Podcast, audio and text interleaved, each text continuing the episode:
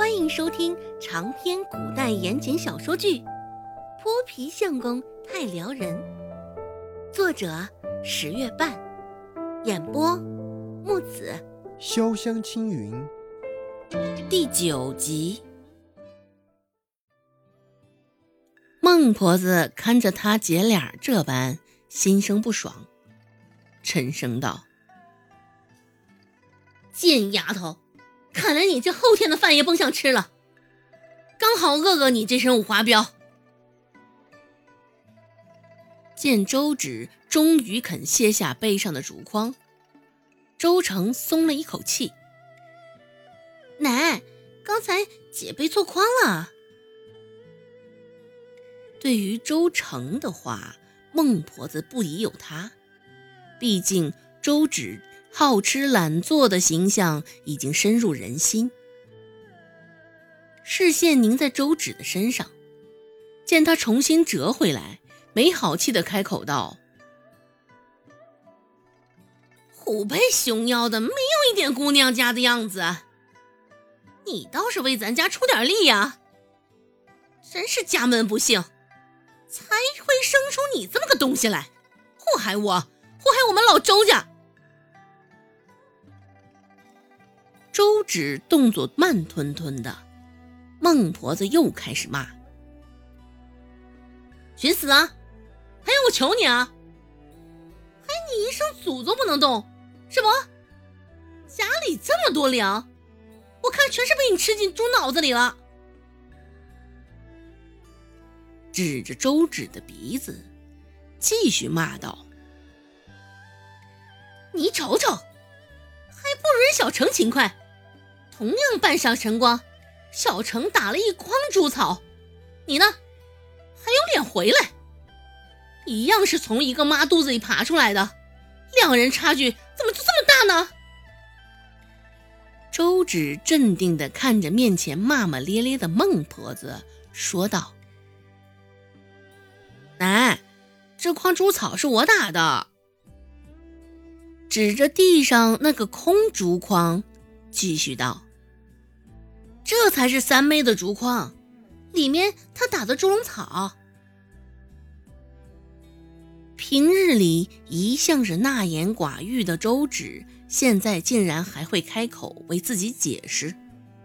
周成不仅觉得稀奇，一向遇到孟婆子指着鼻子唾骂的情况，周芷完全是不敢有所声响，只会瑟缩在一旁。也因此，周芷这么多年吃了不少哑巴亏。尽管觉得稀奇，只是现在也不是适合感慨的时候。周成看了一眼大门口，门前的田垄上远远有两三个人，同样是背着竹筐。不过那几个人的身影中未有周信。周成也稍稍放了心，趁着周兴还未赶回来，他赶紧将苍水全部泼到周直的身上。若是有周兴的举证，想到这儿，周成一顿头皮发麻。周芷紧紧地抓着身上竹筐的两条带子，带着几分真诚的口吻说道：“奶。”之前我不好好干活，惹你生气了，是我不好。之后我不会了。孟婆子脸上神色凝重，脸上耷了下垂的肉，在阳光的照射下带着几分阴影，看上去阴森恐怖，甚是吓人。奶，姐骗人！周成鼻翼张翕，嘴角也微微向下。脸上的委屈神色清晰可见。周成扭过头，看着身旁一脸不可置信的周芷，大睁着眼睛恳求般的看向他，点了点头，又说道：“姐，你跟奶说实话，奶不会再说你追究的。怎么回事？妈，怎么了？”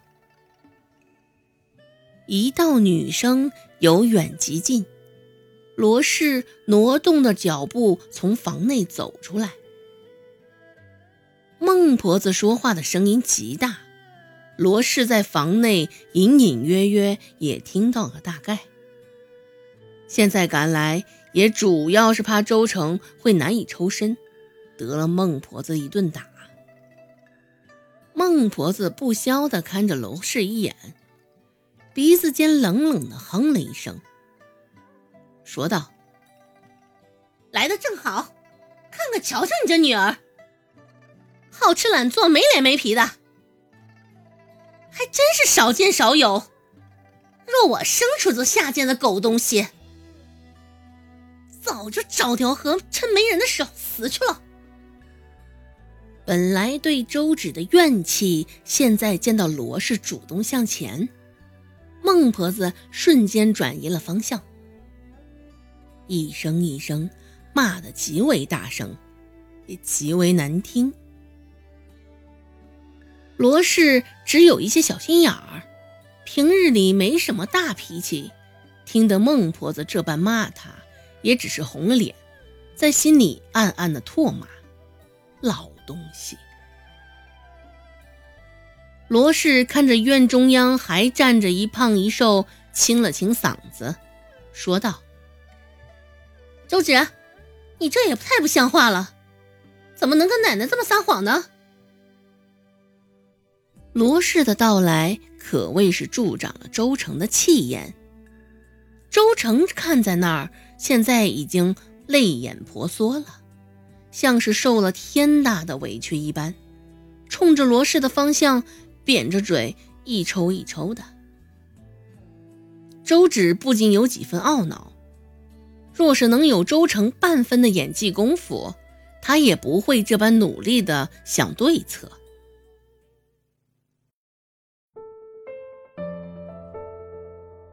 欢迎收听长篇古代言情小说剧《泼皮相公太撩人》，作者十月半，演播木子。